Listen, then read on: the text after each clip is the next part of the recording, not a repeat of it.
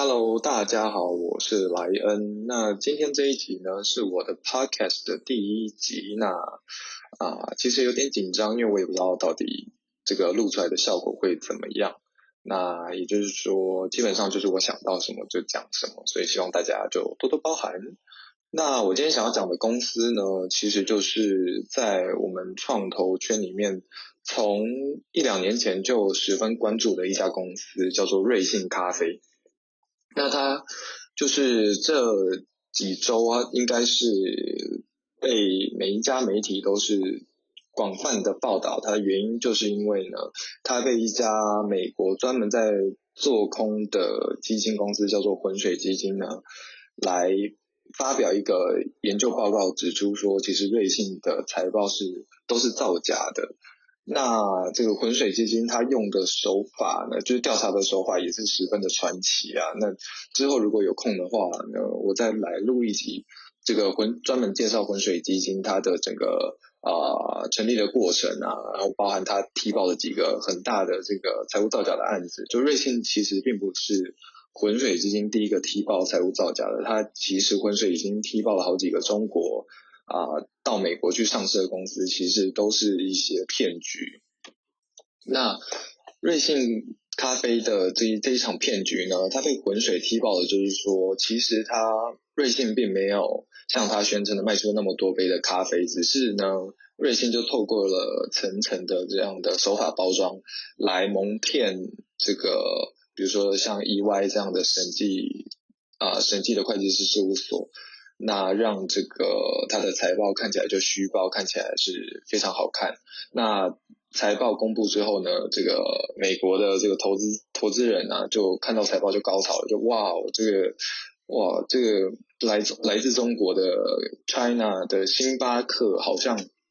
很会赚啊，很牛逼啊，这样，然后就疯狂的去。买进这个瑞幸咖啡在美股上市的股票，所以就把它的股价一路炒到了五十几块美金。那当然现在已经跌回到个位，应该是个位数了。然后目前是停止交易的状态。那这一集呢，主要针对的并不是讲说在后面大家比较广为人知的，就是它。从财务被爆造假到股价暴跌的这一段，可能大家稍微 Google 一下新闻都很多了。那我就不想要啊细讲这一块，就是网络上的咨询量已经那么多。那我比较想要讲的是，就是当初在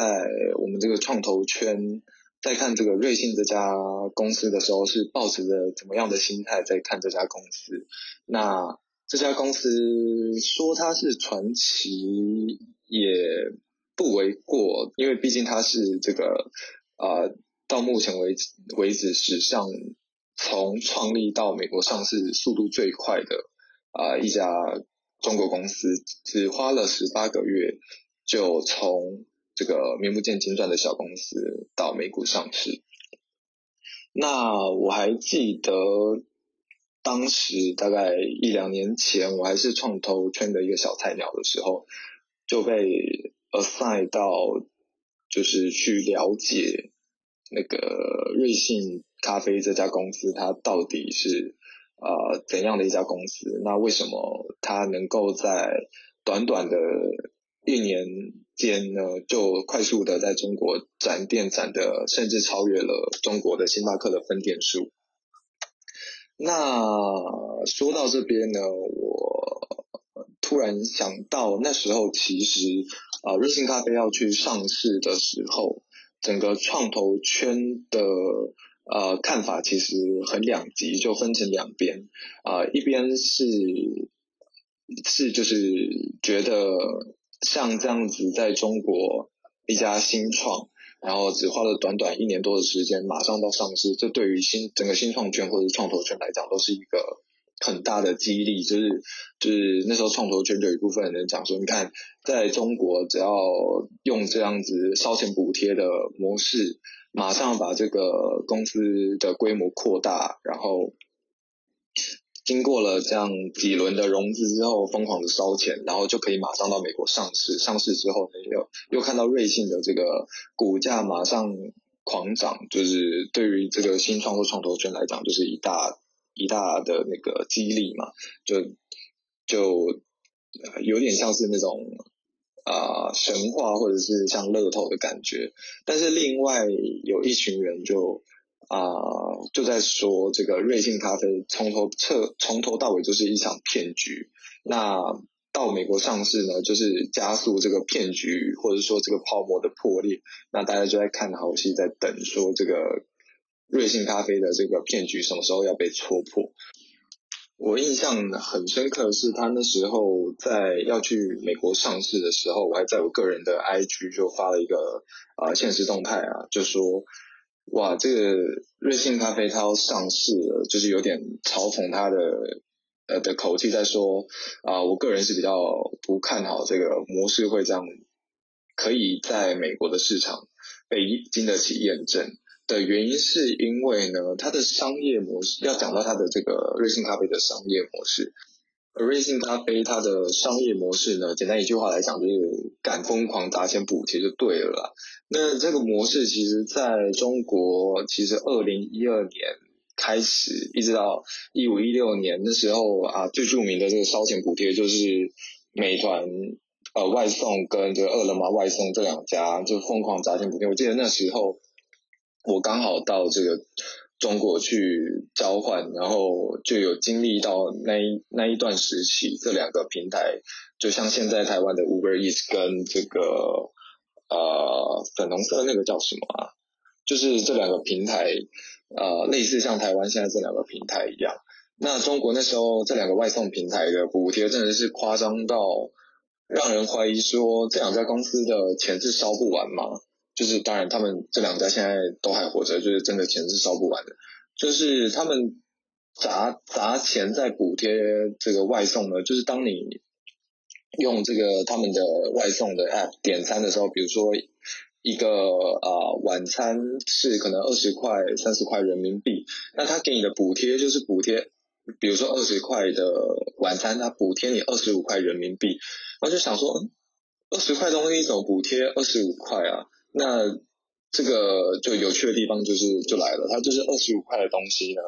呃，他就要你把这个二十块的餐点就。疯狂加呃，就就你就加料啊，疯狂的加一些配料，让你就反正到二十五块，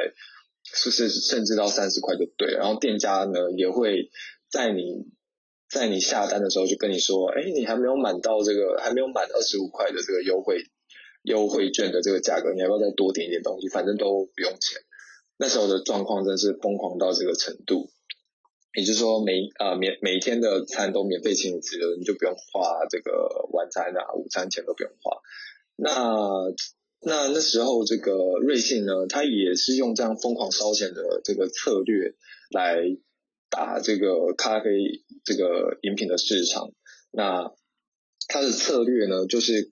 就是跟这个外送平台一样，我免费请你喝咖啡啊，就是你。光注册的时候，我就先送你一杯免费咖啡。那之后呢，他甚至有推出了这个一点二折咖啡，就是我咖啡如果一杯一杯是二十块呢，我就算你两块钱人民币，那相当于台币就差不多十块不到的这个价格，就可以喝到呃原本要一百多块的这个咖啡。那这个呃烧钱补贴的手法呢，在中国就。就被用的风风火火，但是这个用这种烧钱补贴、免费请你喝咖啡的这个呃策略呢，也造也会一定的造成了一个副作用，就是消费者的心理对于这个瑞幸咖啡的价格就被锚定在呃它一个低价咖啡或者是甚至免费咖啡的一个价格点，也就是说当。瑞幸咖啡一取消了它的这个补贴策略的时候，消费者就不愿意再去买或者是去订它的外送的原因，就是因为消费者只愿意为了瑞幸咖啡这个折价或者是免费的这个策略来喝咖啡，而不是真的为了这个瑞幸咖啡因为它好喝或者是它的口味很好的原因，并不是因为这样。那。可想而知，透过这样子不断烧钱的策略，到底是呃能够持续下去的一个商业模式吗？当时我就是一两年前在看这个瑞幸咖啡这家公司的时候，这个这个疑问就放在心里，一直在想说，这样的策略真的呃能够成功吗？就是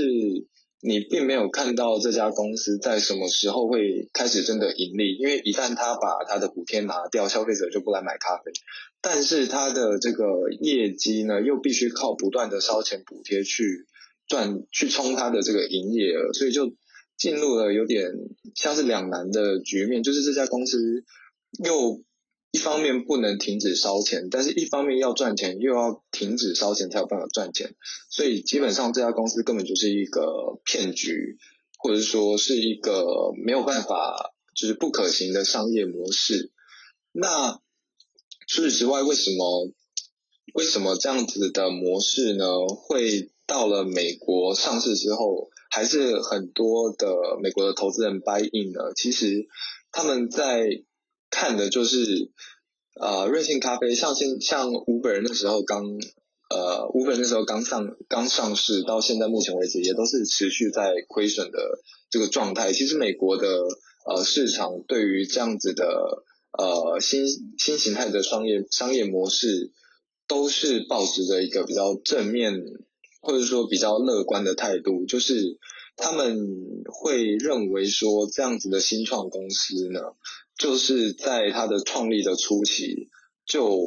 要采取一个闪电扩张的策略，就是这呃闪电扩张其实也是一本前阵子非常有名的书，那他就是在强调企业就是在。成立的初期就必须要把它的规模扩大到非常的大，然后去先去抢占这个所有市场上的资源，就是在中国就叫做跑马圈地。那跑马圈地之后呢，先把这个市场给框下来，变成自己的之后呢，把其他的竞争者都赶出这个市场之后，我再慢慢的把这个价格调高调回来。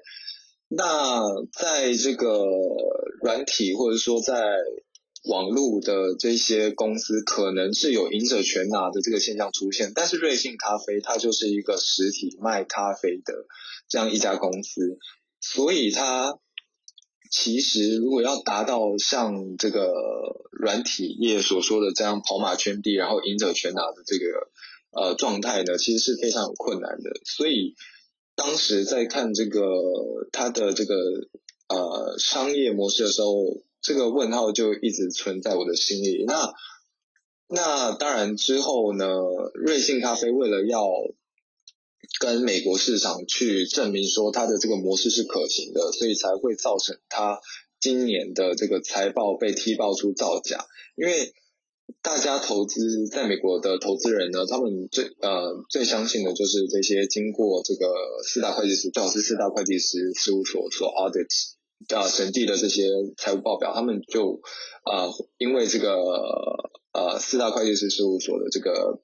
啊品牌，他们就会相信说这家公司的财报是正确可信的。那呃这种模式呢，呃瑞幸咖啡这种烧钱的商业模式，在它财报就可以看到很明显的这个营收的呃每一年的这个年增率就非常的惊人啊，每年都是以倍数在成长。那当这个美国投资人看到哇，这个烧钱策略真牛的时候，就哇，这样烧钱真的可以让你的营收快速成长之后，他们就会相对的比较安心的继续去买这个瑞幸咖啡的股票，也就是导致现在一被踢爆之后，发现干这个财报数字全部都是假之后，这个股价就快速的下跌，完全没有回弹的趋势，因为它这个模式呢。只要没有这些数字的辅助，就是这些数字的证明之下，就可以看得出这个这个烧钱商业模式是多么不堪一击。那讲到这边呢，就简单的和大家分享了，就是当时这一两年前在呃创投圈里面在看这个瑞幸这家。